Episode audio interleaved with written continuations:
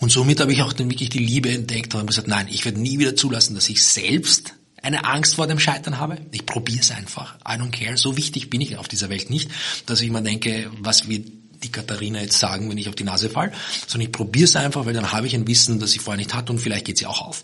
Und ich werde vielen Menschen, wenn möglich, helfen, dass sie auch diese, diese Angst, vor allem auch aus unter, unternehmerischen Kontext, ablegen, mutiger werden und jedes Scheitern vielleicht als eine wichtige Lessons, Lesson learned sehen. Es gibt Dinge, über die man gerne spricht. Scheitern gehört bei den meisten von uns nicht dazu. Ganz anders bei Dejan Stojanovic. Mit seinem Enthusiasmus für Fehler brachte er 2014 die Fuck Up Nights nach Wien und macht sich in Unternehmen für positive Fehlerkultur stark. Heute spricht er mit mir über Mut, die Angst vor dem Scheitern, Zukunftsbereitschaft und er teilt seine Flops und Learnings.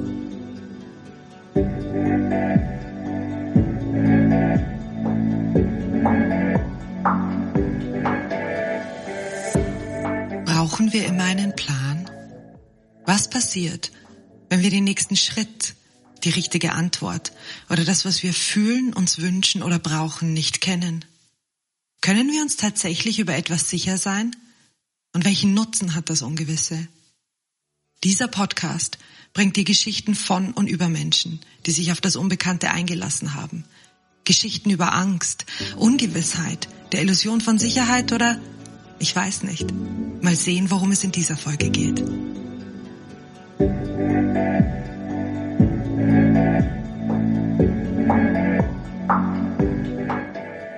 Mein Name ist Katharina Bayer und ich begleite dich auf die Reise ins Ungewisse.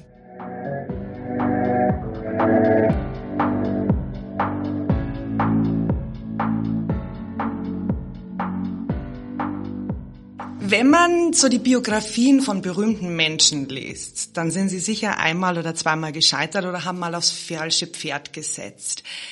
Gibt es eigentlich Erfolg ohne Scheitern oder Anders gefragt, wie wichtig ist denn Scheitern, um überhaupt Erfolg zu haben? Sehr gute Frage. Gleich für einen Einstieg.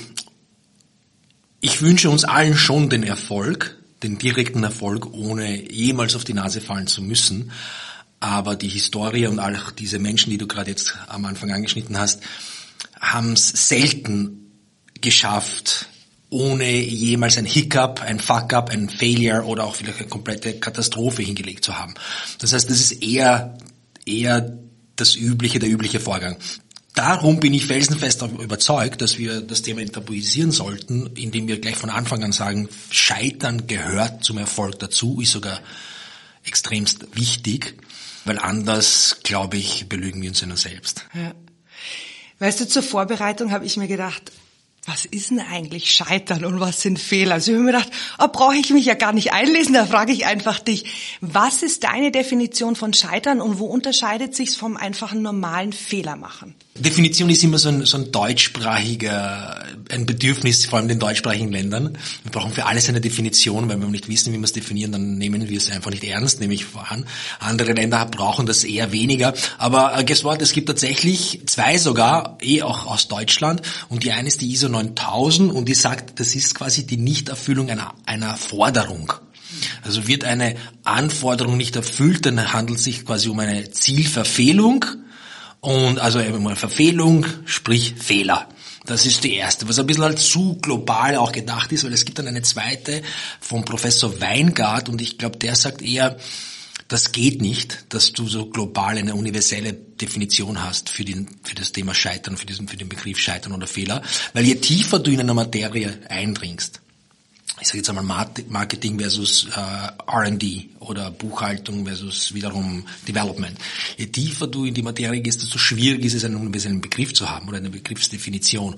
Und dann sagt er, im Prinzip geht es in die Richtung, dass es ist eher was ein Subjekt, und das ist jetzt ein bisschen wirklich, das lese ich sogar vor, ein Subjekt angesichts einer Alternative, jene Variante, die von ihm bezogen auf einen damit korrelierenden Kontext und ein spezifisches Interesse als so ungünstig beurteilt wird, dass sie unerwünscht erscheint. Also ganz ehrlich, für die, die jetzt gerade zugehört haben, die denken sich auch, was hat er gerade gesagt? Yes, exactly, weil darum geht's ja. Man versucht irgendwie was, was, was Rundes in was Eckiges zu packen, was so schwierig ist, weil es einfach nicht mehr möglich ist. Scheitern ist so individuell auch. Und dann gibt's die Amerikaner, die finde ich am coolsten. Ich war eine Zeit lang im Silicon Valley und die sagen einfach, ein Fehler, ein Fuck-up, it's, it's just a shit happened. und das mache ich irgendwie am liebsten. Also ja, man kann es wirklich sehr trocken versuchen zu, zu zu beschreiben, wovon ich aber abrate, weil man wirklich jetzt auch außerhalb des Berufslebens uns fragen, was ist Scheitern, dann werden wir beim Kind das anders sehen, das gerade gehen lernt, als äh, zum Beispiel jemand, der gerade äh, kurz vom Wimbledon-Sieg im Tennis steht. Wenn wir beruflich bleiben und aus deiner Erfahrung mit den Menschen, denen du gesprochen hast und was du erlebt hast, ist für dich Scheitern, wenn mir was beim ersten Mal nicht gelingt oder nur, wenn ich was dann am Schluss wirklich aufgebe? Das ist jetzt quasi aus meiner Perspektive fast eine Fangfrage, weil dann wäre eigentlich beides ein Scheitern. Wenn du, wenn du aufgibst, ohne es je probiert zu haben, ja, dann, ja, dann bist du vielleicht erst recht gescheitert, weil du hast eine großartige Chance verpasst. Weil es sagt ja auch niemand, dass es dann sofort schiefgegangen wäre. Vielleicht wärst du die eine Person, die sagt, ich bin mutig, ich probier's und dann geht's plötzlich nur bei dir auf. Das wäre cool. Aber du, du verpasst diese Chance, weil du im Vorhinein so viel zweifelst, äh, vor der Ungewissheit vielleicht was rauskommen könnte, dass dass gleich sein lässt.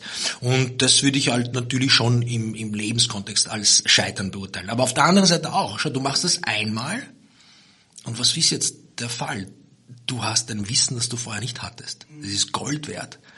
Also gerade jetzt es nicht mit diesem neuen Wissen zu probieren, ist ja furchtbar. Es sei denn, das Wissen sagt, aha, das geht nicht, ich lasse es sein dann, dann ist es ja auch fair. Dann ist es aber auch kein Scheitern, weil dann bist du auf, auf eine Erkenntnis gestoßen, die du vorher nicht hattest und das ist eine wohlüberlegte Entscheidung und du lässt es sein, weil es eben wohl überlegt ist und nicht weil's, weil du dich als Loser fühlst. Und wenn, wenn ich es einmal nicht schaffe, dann lasse ich es auch ein zweites Mal sein. Das darum ein bisschen eine Fangfrage. Es kann beides gut sein, aber es kann auch beides vielleicht als Scheitern betrachtet werden. Ja, für mich, ich habe mir halt so das so zurechtgelegt, dass Scheitern erst was ist, wenn ich es öfters mache und nicht geschafft habe, weil wann schaffe ich schon was beim ersten Mal? Ja, absolut. Ich meine, lass uns, lass uns ganz kurz diesen unternehmerischen Kontext herstellen ja. und vor allem auch den Vergleich zwischen Startups und Corporates, also mhm. die großen die großen Schiffe versus das kleine Boot. Das Lustige ist, dass in der Startup-Szene, also in dieser disruptiven, schnelllebigen Szene, das Wort Scheitern ja ähm, wirklich dann vielleicht Insolvenz ist oder wenn es das Projekt komplett einstellen. Und das ist halt das Ultimum, das ist das Letzte, was hier passiert, weil davor findet man so viele Sachen raus, probiert's anders, macht's anders, gibt nicht auf, über, überzeugt wieder die Investoren, weil man hat ein Wissen, das man vorher nicht hatte. In der Fachsprache nennt sich das auch irgendwie pivotieren, also man pivotiert das ganze Geschäftsmodell, weil man rechtzeitig mit, ja, wie auch immer, welche Methodiken, mit einem Gesprächen mit potenziellen Kundinnen und Kunden rausstellt, feststellt, das wollen sie eigentlich gar nicht, aber dafür wollen sie das. Und dann machen sie es einfach und pivotieren das Geschäftsmodell und haben noch lange kein Scheitern. Ich meine, es gibt gute Beispiele, ich glaube Number 26, was früher äh, N26 war. Ich weiß es nicht ganz auswendig, aber es war doch eine Kreditkarte für Kinder, die Eltern kontrollieren konnten. Also die Eltern kontrollieren, da ist ein bestimmtes Budget, Taschengeld, damit kannst du einkaufen. Und das war die Ursprungsidee. Ich weiß auch nicht, ob es die erste war oder die fünfte, aber es war auf jeden Fall eine, mit der sie ein bisschen gewachsen sind und nach Deutschland gegangen sind, bis es dann zu dem Unicorn und zu diesem großartigen Startup wurde, das es ja heute ist. Ähm, Startups. Und im, im, im ähm, Kontext jetzt, oder große Schiffe, weißt, da ist es ein bisschen anders. Da wird weniger pivotiert, weil da gibt's eigentlich eher einen Businessplan, der ist vielleicht vom Vorstand ewig lang äh, geprüft worden und dann abgesegnet worden. Dafür gibt's ein großes Budget auch und dann wird dann einfach alles Mögliche gemacht, um es passend zu machen. Auch wenn der Markt schon schreit, das will ich gar nicht. Ähm, es gibt das Commitment vom Vorstand und welche Motivationen auch noch immer und darum ziehen sie es oftmals durch. Und da wäre es natürlich besser zu sagen, hey, stopp, lieber rechtzeitig wissen, ähm, das geht nicht in die richtige Richtung. Es ist kein Scheitern, wenn wir es jetzt anders probieren, weil der Markt uns das gesagt hat. Und es ist auch vor allem keine interne Blamage. Und da scheitert es halt ein bisschen in diesem kleinen Kampf zwischen Startups und, und, und Corporates. Ich will später mit dir auch noch über Fehlerkultur sprechen. Mhm. Aber vorab habe ich noch ein paar andere Fragen. Wie oft darf man einen Fehler machen, bis es Dummheit wird? Na, da würde ich gar nicht sagen, dass es, dass es die Anzahl ist, sondern es auch zwei Blickwinkel, die ich jetzt auf dieses Thema habe. Erstens einmal, only a fool makes a mistake twice, okay?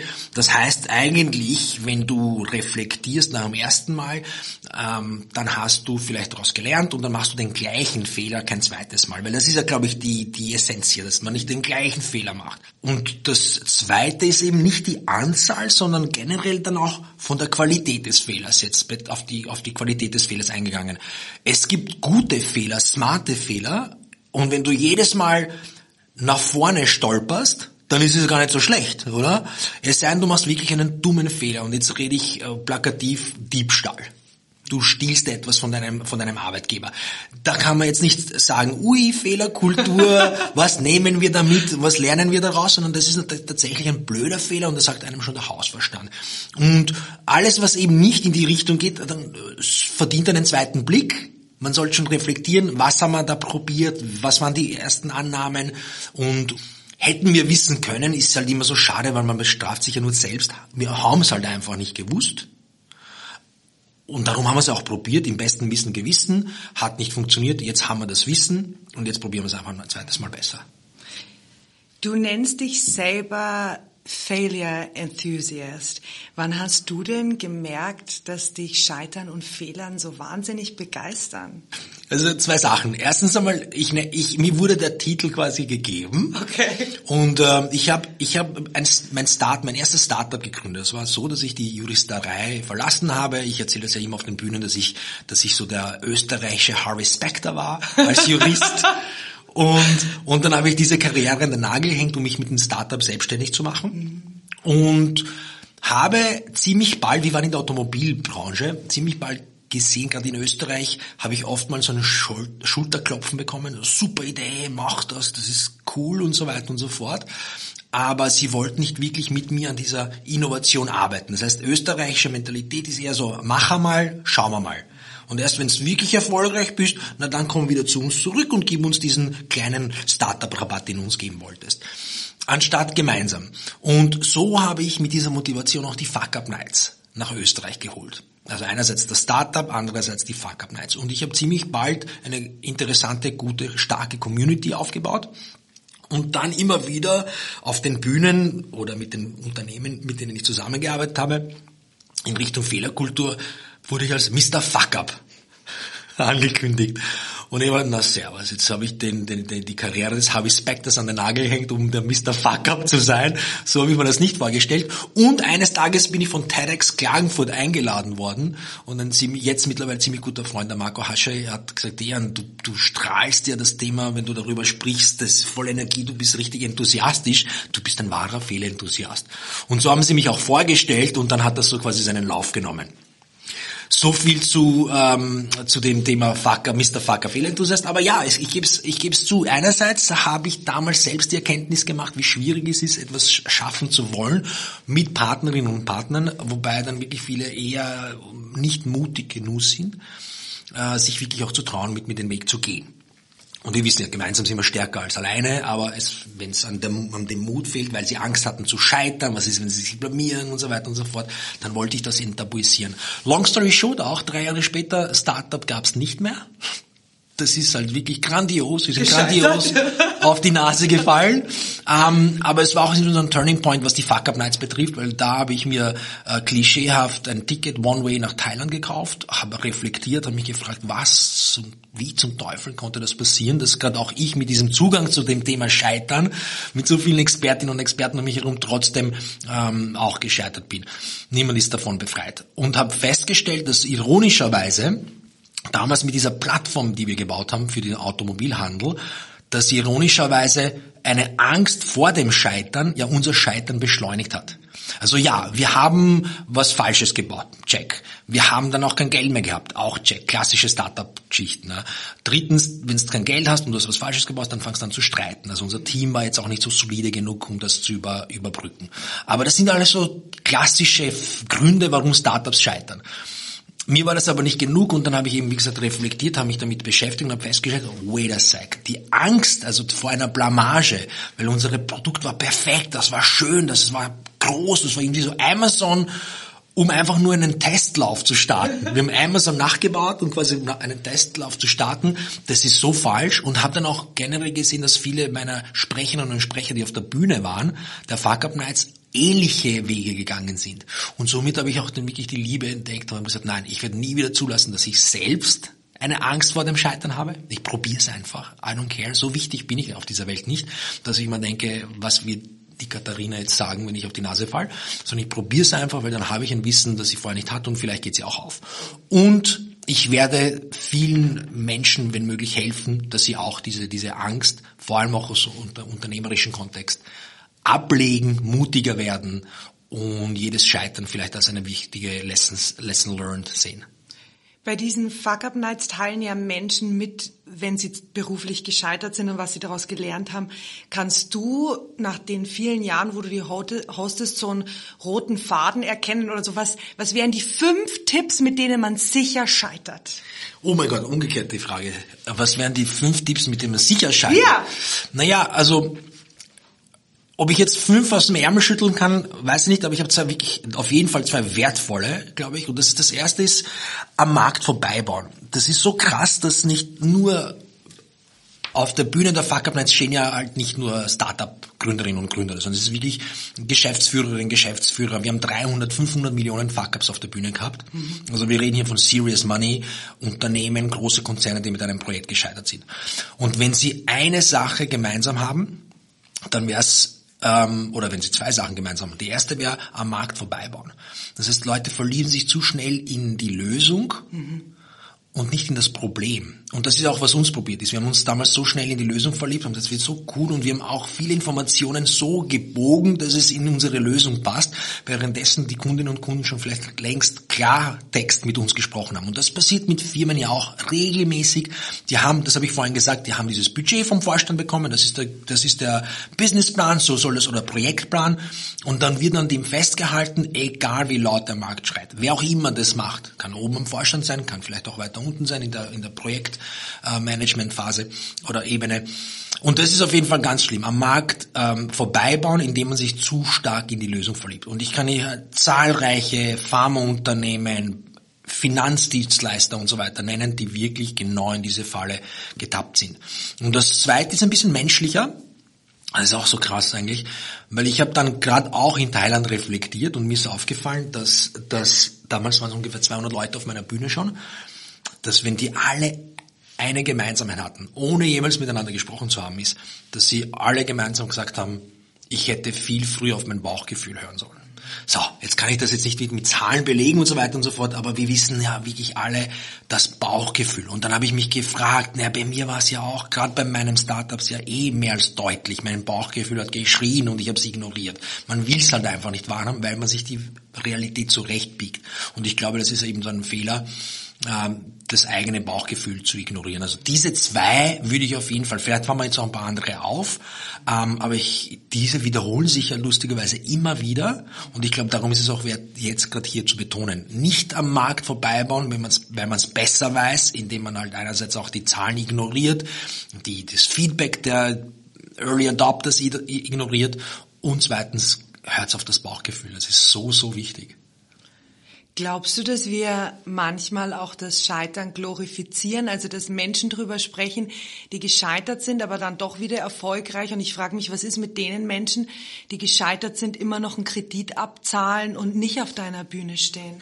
Also ganz ehrlich, nein, wir glorifizieren es auf keinen Fall, weil dann komme ich wieder zurück zu meinem Eingangsstatement, Scheitern ist Teil des Erfolges und nicht der Sendung. Das sind genau die Menschen, die, die als Heldinnen und Helden auf meiner Bühne stehen und signalisieren, schau, ich bin auf die Nase gefallen, aber aber das habe ich daraus gelernt, das habe ich gemacht und heute bin ich da, wo ich bin, dank des Fuck-Ups.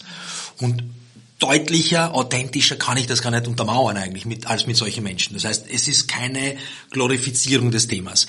Ähm, was ist mit den Menschen? Tatsache ist, ich habe manchmal Leute auf der Bühne, die gerade mitten in der, im Schlamassel stecken, es ist halt einfach nicht so leicht, darüber zu sprechen. Und viel wichtiger als leicht, das ist jetzt vielleicht auch ein bisschen meine Verantwortung meiner Community gegenüber, es ist nicht ähm, das, der Prozess ist noch nicht abgeschlossen. Also es fehlt die Distanz zum Fuck-up, um dann wirklich die starken Lessons learned mitzunehmen. Ich habe viele, die sagen, ich würde gerne sprechen, ich würde gerne sprechen, aber ich höre schon sehr viel Emotion, sehr viel Enttäuschung, sehr viel äh, Tränen fast irgendwie heraus. Und darum glaube ich, es ist aus meiner Expertise jetzt heraus noch zu früh, weil dann wird wirklich den wahren Kern, die wahren Lessons learned, die eigentlich nicht mitnehmen werden. Und dann ist aber die Frage, die ich jetzt auch stelle in den Raum, warum ist das so? Das ist halt sehr spannend.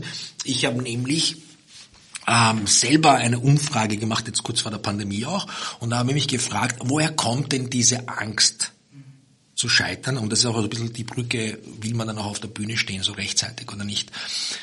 Und habe zwei Antwortmöglichkeiten vorgegeben. Also kommt es von der Ungewissheit, wie ein oder mein Projekt ausgehen könnte, ausgehen wird. Das heißt, ich habe eine Idee, aber ich weiß nicht, wie es ausgehen wird und ich habe Angst zu scheitern, weil ich in die Zukunft nicht schauen kann und es ist halt einfach ungewiss. Oder ist es eher die Gewissheit, wie, beziehungsweise das die anderen um mich herum schon irgendwie ähm, mit dem Finger auf mich zeigen werden, es besser wissen werden und so weiter, ohne sie jetzt probiert zu haben. Und die, die Masse, das stelle ich auch bei meinen äh, Partnerfirmen oder Kundinnen und Kunden auch die Frage, sagt Zweiteres.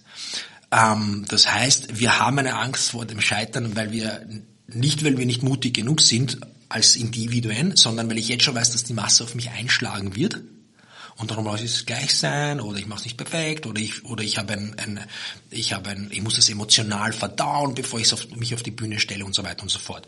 Und das ist jetzt aber auch für mich so ein bisschen die Kritik, wenn wir über das Thema Fehlerkultur reden und Scheiterkultur, wir reden halt immer von denjenigen, die auf die Nase gefallen sind und sagen, das kannst du besser und was hast du daraus gelernt und so weiter und so fort. Aber was ist mit der Masse, die in der zweiten Reihe sitzt, sich nie traut, aber alles besser weiß? Ja. Und ganz ehrlich, das sind wir eh alle auch manchmal. Darum will ich auch sagen, Fehlerkultur, wenn wir wirklich eine etablieren wollen, dann ist es nicht nur Richtung, die Message Richtung Leute, seid mutig, sondern auch, liebe Masse, sagt einmal gar nichts. Was wäre, wenn ihr einfach mal nichts sagt, wenn jemand mit einer Idee daherkommt und schau, was passiert. Ähm, es sei denn, du hast es wirklich selber schon gemacht, genau die gleiche Idee hat nicht funktioniert, dann teil lieber das Wissen mit der Person. Und wenn du es nicht gemacht hast, dann schau, was passiert, indem du mal nichts sagst. Das, das glaube ich, ist aber überhaupt so eine Botschaft fürs Leben. Erstmal zuhören, bevor man seine eigene Meinung preisgibt. Also nicht nur beim Scheitern, oder? Absolut, das, das unterstreiche ich, wobei die Frage ist halt auch, muss es überhaupt, die, wem interessiert die Meinung? Und nach der Meinung muss erstens einmal gefragt werden. Ja. Zweitens, was ich empfehlen würde, also wenn, wenn man nicht stillhalten kann, dann würde ich Folgendes empfehlen. Dann einerseits den Mut anerkennen dieser Person gegenüber, dass sie was Neues probieren will. Das ist doch grandios. Zweitens, unterstützen, indem man halt sagt, ich gebe dir mein Netzwerk zur Verfügung, ich stelle dir mein Netzwerk zur Verfügung oder ich, ich gebe dir sogar Geld, vielleicht möchte ich darin investieren oder ich teste, ich sage mal nicht, ich warte bis so ein Prototyp da ist und dann teste ich und dann gebe ich qualitatives Feedback. Das heißt, man kann das alles auch positiv drehen. Die Masse, leider Gottes, geht aber eher in Richtung, ähm, gib mir nur ein Stichwort und ich weiß es schon besser. Ja. Und dann ist halt die Frage, Gegenfrage, hast du schon gemacht? Nein. Warum redest du darüber? Warum gibst du mir so viel Wissen, wenn du es selber nicht gemacht hast? Und wenn du so viel weißt, warum machst du es nicht selber? Long story short, um, um hier nicht zu streiten, auch natürlich dann mit diesen Personen, einfach sag einmal gar nichts und schau, was passiert.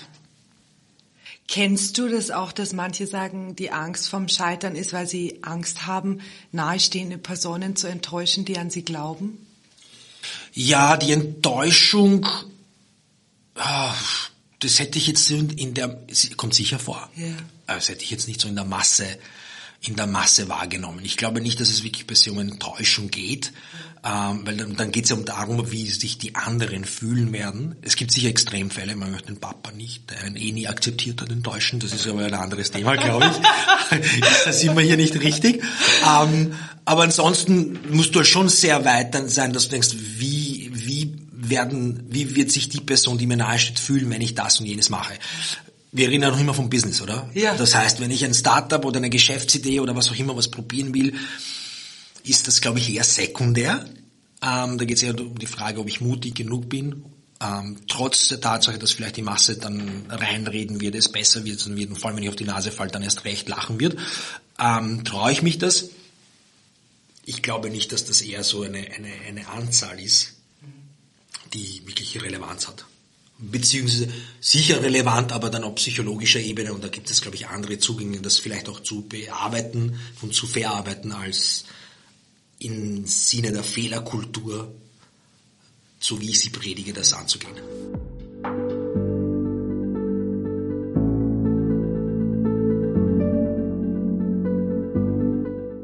Wenn dir dieser Podcast gefällt, dann like ihn auf Spotify oder Apple Podcast und folge mir auf Instagram.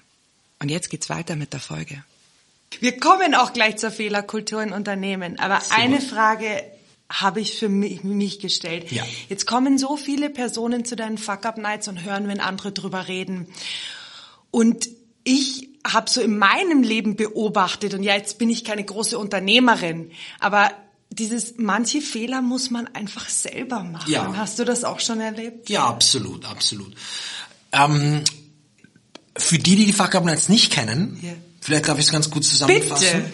Damit wir wissen, wovon wir sprechen. Im Prinzip ist es einfach eine regelmäßig stattfindende Veranstaltung, wo wir drei, vier Leute auf der Bühne haben, die in zehn Minuten, also sehr kompakt, nicht philosophisch, auf das Thema eingehen, was wollte ich eigentlich, was ist schiefgegangen, was habe ich falsch gemacht und was habe ich daraus gelernt. Das ist immer ganz wichtig, weil auch diese Ich-Perspektive, ähm, damit verhindern wir auch ein Blaming, eine Blaming-Culture. Ich wäre erfolgreich, wenn die anderen quasi das nicht vermasselt hätten. Das, das schmeckt mir nicht, das ist auch nicht authentisch. Und da können wir auch nichts mitnehmen, außer nur auf andere einschlagen. Also das ist so das Konzept und das findet regelmäßig statt, mittlerweile eher auf der ganzen Welt auch. Und bei den Fuck-Up-Nights ähm, hören wir so viele gute Stories und enttabuisieren das Thema an sich. Es gibt, es gibt so viele Fehler, wo ich halt sage, ja, gut zu wissen, und wenn du den Fehler nicht machst, dann bist du eher erfolgreich. Und das ist halt auch meine Philosophie. Aber auf der anderen Seite gibt es so viele Fehler, die man nicht machen könnte. Und wenn wir alle wüssten, ja, dann, ich weiß nicht, dann wären wir jetzt alle schnell ziemlich erfolgreich. Das heißt, natürlich passieren manche Fehler in diesem Denkprozess oder in dieser, diesen overwhelming Prozess, dass du sagst, dann ist mir das halt passiert. Und ich, ich, ich stimme dir auch zu, manche Fehler äh, müssen nicht per se passieren, ja. aber sie passieren und das ist auch gut so, weil so lernt man es auch dann wirklich am, am intensivsten und am besten, weil wir können nicht nur, nur zuhören, was die anderen sagen und dann quasi auf, auf Eierschalen quasi wandern, sondern halt mal auch probieren und dann passiert was und dann sagt man, hat man Parallele zu jemandem, der es schon gemacht hat, vielleicht so ein guter Punkt, sich auszutauschen. Ähm, müssen, jein, wenn sie aber passieren, das ist ein gutes Zeichen, weil das heißt ja nur, ich habe mich trotzdem getraut und habe jetzt ein Wissen, das ich halt vorher nicht hatte. Vielleicht noch einmal auf einer anderen, in einer anderen Dimension. Vorher habe ich es gehört, bestimmte Fuck-ups, und das habe ich jetzt selber erlebt und kann auch wirklich mitreden. Wenn man über Fehlerkultur in Unternehmen spricht, habe ich oft gehört, dass man sagt, man soll kleine Fehler vorher ansprechen, bevor der große passiert. Oh ja. Was bedeutet Fehlerkultur in Unternehmen für dich und wie gehst du vor, wenn du ein Unternehmen berätst? Mhm. Was schaust du? Mit welchen Menschen sprichst du? Mhm. Kannst du uns so ein paar Einblicke geben? Ja, sehr gerne. Ich verrate auch ein paar Tipps und Tricks jetzt an dieser Stelle. Ähm, wichtig zu deinem Eingangsstatement, dass Fehler rechtzeitig angesprochen werden und zwar auch aus wirtschaftlicher Sicht, sage ich jetzt einmal. Natürlich braucht es dafür Kultur, die eben die gesunde Fehlerkultur, aber lass uns ganz kurz einmal das zu Ende denken. Einen Fehler, den du rechtzeitig ansprichst, den Fehler kannst du auch rechtzeitig beseitigen.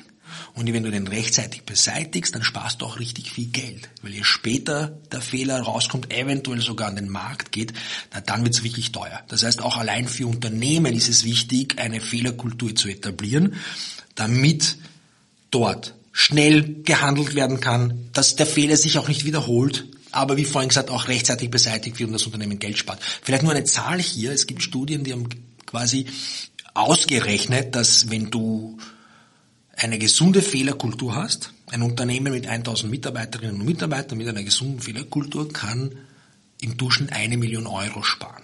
Weil einfach dieses unterm Tisch kehren, zu spät äh, rauskommen, dann es teuer beseitigen, beziehungsweise sich die Fehler, die sich wiederholen, ähm, kosten ja alle Geld. Und das heißt, wir reden von einer freaking Million Euro bei ungefähr 1000 Mitarbeiterinnen und Mitarbeitern. Also das ist richtig, richtig viel Geld. Und für solche kulturellen Maßnahmen brauchst du aber gar nicht so viel Geld zu investieren. Und was ist mein Zugang? Das sind jetzt wirklich auch die Erkenntnisse meiner letzten fast zehn Jahre in diesem Business. das merke ich immer wieder, ich habe ein Framework entwickelt. Es geht nicht nur darum, wo ich hinschaue, sondern ich komme auch mit einem Framework und ich baue quasi ein Fundament zunächst auf und auf dem Fundament bauen wir weiter mit Maßnahmen und etablieren und leben diese Fehlerkultur auf. Das hat bei mir schaut das folgendermaßen aus, dass ich mich zunächst an das Mindset stürze. Das ist jedes Unternehmen und nicht nur, wenn es um Fehlerkultur geht, sondern generelle kulturelle Themen, aber auch, wir sind ja heute agil und so weiter und so fort. Da ist halt die Frage, haben wir ein Verständnis für die Vorteile einer Fehlerkultur oder jetzt agil, haben wir überhaupt unternehmensweit ein Verständnis für, warum agiles Arbeiten cool ist warum wir es brauchen und warum es wichtig ist und warum es cool ist. Wenn wir dieses Verständnis nämlich nicht haben, dann ist alles andere verpuffte Liebesmühe. Man investiert Geld, man macht ganz schnell Lego-Steine, man hat ganz schnell irgendwelche kulturellen Themen, aber keiner hat wirklich das, das Why verstanden. Und das ist mein Framework, besteht aus drei Phasen und die erste Phase ist das Why. Da muss wirklich im Rahmen von Workshops und anderen äh, Train the Trainers, wo ich halt quasi skaliere, Ambassadors intern ausbaue, aus, aufbaue, ähm, die tragen diese Message weiter, dass wirklich jede Mitarbeiterin und Mitarbeiter das versteht. Und erst dann kannst du auch Maßnahmen setzen. Und das geht dann zur zweiten Phase. Nach Mindset kommt Toolset. Dann kannst du, ich weiß nicht, die Fehler in einer Datenbank sammeln. Bei der Weihnachtsfeier zelebrieren. Die Fuck-Up-Nights, die ich auch mit den Firmen mache, auch intern organisieren. Du kannst äh, einen Newsletter rausschicken, regelmäßig mit wir zelebrieren Fuck-Ups. Aber das alles kann nicht funktionieren nachhaltig, wenn es nicht das Mindset hat. Weil dann fragen sich alle, was machen wir da schon wieder? Warum das schon wieder? Das ist alles ein Blödsinn. Äh, und so weiter und so fort. Wir machen ja gar keine Fehler. Beziehungsweise umgekehrt, äh, ja klar, jetzt reden sie darüber, aber letztens ist noch eine Mitarbeiterin oder ein Mitarbeiter gekündigt worden, weil sie einen Fehler gemacht hat. Das heißt, man muss zuerst das Verständnis, das Mindset, dann kommt das Toolset und die Krönung ist die dritte Stufe bei mir von, einem, von meinem Framework die Governance auch anzupassen. Und da rede ich halt wirklich von unternehmensweiten Anpassung in Richtung Fehler. Okay, jetzt der Unterschied. Nicht Fehler machen, aber über Fehler sprechen, Fehlerwissen teilen, das gehört belohnt. Ganz ehrlich. Wir werden aktuell belohnt, auch Managerinnen und Manager, wenn sie einfach immer schön brav das machen und nicht auffallen. Dann kriegen sie einen Bonus am Ende des Jahres, war es eh gut und so weiter. Ihr habt nicht viel Fuck-Ups produziert. Aber auf der anderen Seite Fuck-ups, das Wissen ist ja in unseren Köpfen und wenn die Mitarbeiterinnen und Mitarbeiter das Unternehmen verlassen, dann ist das Wissen weg. Und das im Haus zu behalten, das gehört sogar belohnt. Und das ist die dritte Stufe bei mir in meinem Framework, die Governance, die dann quasi dem Ganzen noch einmal das i-Tüpfelchen verpasst und nachhaltig festigt, authentisch festigt, weil jede die Person, die zweifelt und sagt, warte kurz, ich kriege eine Provision und ich kriege eine, eine bestimmte Prozent Übererreichung meiner Jahresziele, meiner vereinbarten, indem ich dreimal im Jahr mein Wissen teile und das wird belohnt. Hell yeah, wie cool ist denn das denn? Dann kann keiner mehr sagen, hey, ähm, ähm, Fehlerkultur wird bei uns nicht geschätzt. Aber mit dem anzufangen wäre auch katastrophal, ja. weil ich gesagt habe, Blödsinn werde ich an euch was erzählen, weil letztens nichts noch gekündigt worden und so weiter. Wir kennen ja diese historischen Geschichten. Das heißt, es braucht einfach ein Fundament, das ist das Mindset, auf dem aufbauen kommen verschiedenste Maßnahmen, die regelmäßig gelebt werden, aber dem Ganzen, das i-Tüpfelchen ist dann die, die Anpassung der Governance. Was ich da für mich ein bisschen raushöre, wenn ich es in meine eigenen Worte fasse, ist es Mut, experimentieren und über Ideen und Fehler sprechen. Ja, ähm, Du sprichst einen wichtigen Punkt an, nämlich, weil die Fehlerkultur bei Unternehmen hat für mich zwei Säulen und du hast jetzt gerade eine genannt. Das ist nämlich die Mutkultur. Also mutig sein, äh, experimentieren, mutiges Wissen, was wir vorher nicht hatten, mit anderen teilen, etc. etc. Das ist alles die Mutkultur, finde ich persönlich. Und wenn du nicht mutig bist, weil du Angst hast zu scheitern, dann hast du keine Scheiterkultur, keine Fehlerkultur. Check. Aber das andere ähm, ist das nenne ich Lernkultur. Das heißt, es muss nicht alles experimentell passieren, es muss nicht alles mutig sein, es kann einfach normal, stinknormale äh, Monatsabrechnungen, wo sich jemand Fehler eingeschlichen hat und keiner redet darüber. Das ist eben Alltag, so definiere ich das einfach, und das ist eher die Lernkultur, die die zweite Säule meiner Fehlerkultur bildet. Und das heißt, in beiden Säulen braucht's oder für beide Säulen braucht's Maßnahmen, damit das Unternehmen gesund eine Fehlerkultur aufbaut. Einerseits im Alltag, wenn einfach was passiert, das muss nicht immer im Innovationsprozess sein, wir bauen eine Rakete und es geht nicht, sondern hey, ich habe da, weiß nicht, eine Excel-Tabelle und die, das, der Fehler ist mir schon dreimal aufgefallen, aber ich sage einfach nichts, weil ich habe Angst. Dafür braucht's Rahmenbedingungen, um diese Angst nicht zu haben, auf solche Sachen hinweisen zu dürfen, rechtzeitig beseitigen und wieder Geld sparen, wie ich vorhin gesagt habe. Und das andere ist die Mutkultur. Richtig mal kreativ, disruptiv denken und sich denken, was ist, wenn wir da eine Idee hätten, die unser eigenes Kerngeschäftsmodell ähm, auffrisst. Ja, aber das heißt ja nur, dass du was Größeres gefunden hast und zukunftsbereit bist, bereit für die Zukunft bist. Also von dem her ähm, richtig, Mutkultur, aber auch Lernkultur, zwei wichtige Säulen, wenn es um die Fehlerkultur geht. Hast du selbst noch Angst vom Scheitern? Ähm, ganz ehrlich, nein. Ich meine, wie du gesagt, Angst, dass mir ein Blödsinn passiert, dass ich einen blöden Fehler mache, das würde ich jetzt nicht per se Angst nennen, aber es wäre echt blöd, wenn es mal passiert, ganz ehrlich. Und dann würde ich mich halt natürlich ein bisschen ja, in den Hintern treten. Aber lass uns ganz kurz die letzten zwei Jahre hernehmen. Mhm. Ähm, da haben wir alle Angst gehabt. Mhm. Das war eine reine Angstphase, Pandemie und vor allem, wir haben es jetzt heute gesehen, glaube ich, fast die Privatinsolvenzen und Insolvenzen sind auf dem Status von, von 2019, fast auf 2019. Die haben sich verdoppelt im Vergleich zum letzten Jahr. Natürlich Angst, wie geht's mit der Zukunft weiter und so weiter und so fort. Ich gebe zu, als die Pandemie ähm, oder der Lockdown ausgesprochen wurde und, und, und ausgerufen wurde, habe ich sofort einmal die Hände in die Höhe gerissen und gesagt, yes! Weil endlich einmal kurz Pause, endlich einmal kurz äh, aus diesem Hamsterrad, das ich selber gebaut habe, ausbrechen, kurz einmal stehen bleiben, reflektieren, wie geht's weiter, wo bin ich und einfach mal nicht verbrennen ich meine, was habe ich davon, wenn ich selbst menschlich auch irgendwie verbrenne, ausbrenne und dann einfach nicht performen kann, wie ich es mir gerne hätte. Ich bin dann deshalb selbstständig, weil ich Freiheit haben möchte. Und wenn ich mir die selbst nehme, indem ich halt äh, verbrenne und ausbrenne, dann habe ich nichts davon. Und dann habe ich aber kurz reflektiert und dann habe gesagt, wait a sec. Wir wissen nicht, wie lange das gehen wird und im Endeffekt waren es ja fast zwei Jahre. Immer wieder Lockdown, nicht Lockdown und so weiter. Ich bin in dieser Veranstaltungsbranche mit den Fuck-Up Nights. Das war komplett weg von einem Tag auf den anderen. Aber auf der anderen Seite habe ich auch diese Workshops, die ich mit den Menschen halte. Ähm, ich habe nicht gewusst, was da passieren wird. Ich habe aber trotzdem gesagt, das heißt aber nur, dass ich jetzt gerade eine Narrenfreiheit habe. Ich kann eigentlich machen, was ich will. Ich kann probieren, was ich will. Wo alle jetzt eine Panik schieben, kann ich einfach mal experimentieren und ist doch wurscht, was rauskommt. Und ganz ehrlich, ich habe einen YouTube-Kanal gestartet. Der ist gefloppt. Ich habe ich hab, ich hab ein, ein Online-Magazin gestartet, Medium, nennt sich Philconomy ist mehr oder weniger gefloppt. Was, aber was ich mitnehme, sind so wahnsinnig gute Learnings. Das ist unglaublich, was für Menschen ich auf dieser Reise kennengelernt habe. Und das Schlimmste ist, Schlimmste ironisch gemeint ist, dass so viele Menschen mich heute noch ansprechen und sagen, was du alles in den letzten Jahren gemacht hast. Das heißt, die wissen ja gar nicht, dass ich mit dem einfach, dass ich es wieder sein lasse. Ich mache keinen Bock, war zu aufwendig und so weiter und so fort. Aber sie sehen einfach meine, meine Bemühungen, nicht aufgeben, mutig sein und das inspiriert mich. Das hat mir so gut gefallen und das bestätigt mich noch einmal mehr, in dem keine Angst zu haben, zu scheitern.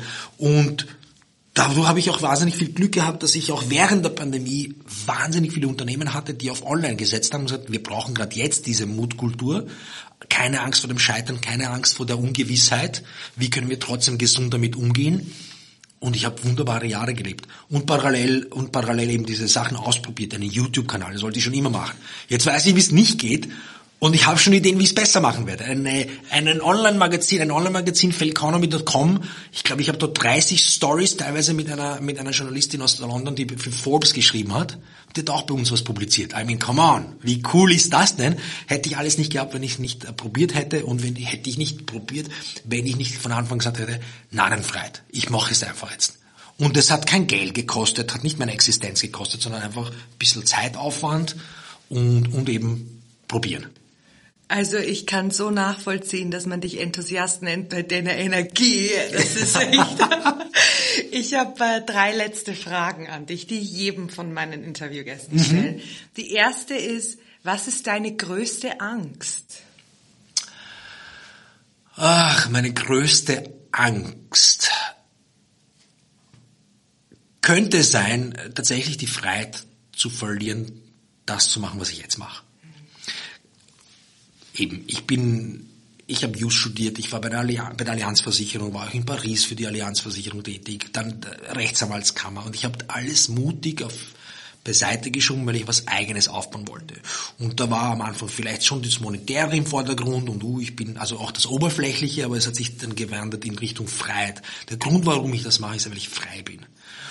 Und ich überlege schon manchmal, wie kann ich weiterhin smart arbeiten, damit ich diese Freiheit nicht verliere. Also das, was am meisten schmerzen würde, wäre vielleicht wirklich, wenn ich die Freiheit verlieren würde, das zu machen, worauf ich gerade Lust habe und trotzdem noch ein gutes Leben führen kann. Zweite Frage, was machst du gerade, von dem du noch nicht weißt, wie es ausgehen wird? Ich mache gerade zwei Sachen, äh, mindestens zwei Sachen, von denen ich nicht weiß. Einerseits einen, einen neuen YouTube-Kanal. Einen neuen YouTube-Kanal. Nee, das nicht, sondern, sondern ich war, ich war bis vor kurzem mehr oder weniger so etwas wie ein Solopreneur. Das heißt, ich habe, ich habe diese Beratung, dieses Coaching mit Firmen zusammenarbeiten, habe ich, habe ich alles alleine aufgebaut und ähm, bin irgendwo an ein Plafond gestoßen, wo es nicht mehr weiterging. Und dann habe ich für mich Entscheidung, wie mache ich weiter? Und ich glaube noch immer daran, dass wir gemeinsam stärker sind als ich alleine. Alleine war ich schnell, aber lange, groß und so weiter. Das kann ich nicht alleine schaffen, will ich auch nicht. Und was ich jetzt gerade mache, ich habe eine wunderbare Kollegin, mit der ich gerade quasi so eine in Richtung Boutique-Beratung wir uns entwickeln. Das, das heißt, dass wir wirklich auch langfristig unsere Kundinnen und Kunden, unsere Klienten dabei begleite, nachhaltig eine positive Fehlerkultur. Wird das aufgehen, weil man gibt jetzt ein bisschen auch die Kontrolle ab. Früher Solopreneur, ich mache einfach alles nach meiner Pfeife, jetzt als Team. Ich bin voller Vorfreude, das taugt mir sehr. Aber, you know, wir werden sehen, was da rauskommt. Wir sind auf jeden Fall sehr enthusiastisch auch beide und haben, haben richtig Lust auf das da. Und das Zweite, das ich mache, ist auch parallel entwickle ich eine Softwarelösung für Fehlermanagement. Das heißt, ähm, AI unterstützt zum richtigen Zeitpunkt Fehler auffangen, Fehler Wissen sammeln, analysieren, erkennen, also Patterns erkennen, wann welcher Fehler wiederholt sich, dass man den einstellen bei Firmen und welche Fehler waren sogar lehrreich, dass man das mit allen teilt. Das heißt, ich gehe jetzt auch in Richtung auch nach vielen, vielen Jahren, wo ich auch viele Kundinnen und Kunden hatte, die gesagt haben, deren, wir bräuchten hier Technologie, die uns dabei im Alltag unterstützt. Und ich habe was gefunden, was mir sehr gefällt, schaut sehr vielversprechend aus, aber es ist wieder sowas vielleicht wie ein Startup. Das heißt, man kann nie wissen, ob es so aufgehen wird oder nicht, aber ich habe irgendwie Lust auf das und das sind so zwei Projekte, die ich jetzt gerade parallel, die aber auch wirklich Schwergewicht in meinem Leben sind. Also es sind nicht so Side-Projects, sondern ja, Fokus auf das und schauen, was rauskommt. Das letzte ist weniger eine Frage als eine Bitte. Mhm. Also ich gehöre zu diesen Menschen, die viel davon lernen, wenn andere erzählen. Aber ich lerne noch mehr, wenn ich so ein Ding habe, was ich sofort in die Tat umsetzen kann. Kannst mhm. du den Hörerinnen und Hörern etwas mitgeben, wo du sagst, macht's das oder das und dann können sie ein bisschen was von dem, über was wir heute geredet haben, gleich mal ausprobieren, experimentieren und in die Tat umsetzen?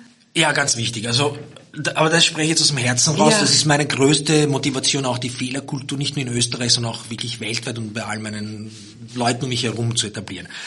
Ähm, die größte Macht, eine positive Fehlerkultur in der Gesellschaft aufzubauen, liegt nicht bei denen, die eh schon machen, um es jetzt kurz zu halten, sondern all der Masse, die große Masse, die eben nichts macht.